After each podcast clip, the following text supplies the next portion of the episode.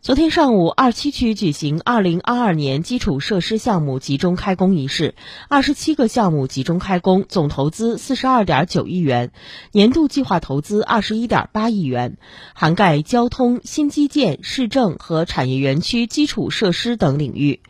据了解，今年二七区聚焦能源、水利、交通和产业园区基础设施、新基建。乡村振兴、社会民生等领域，持续完善基础设施建设，全力构建现代化基础设施体系。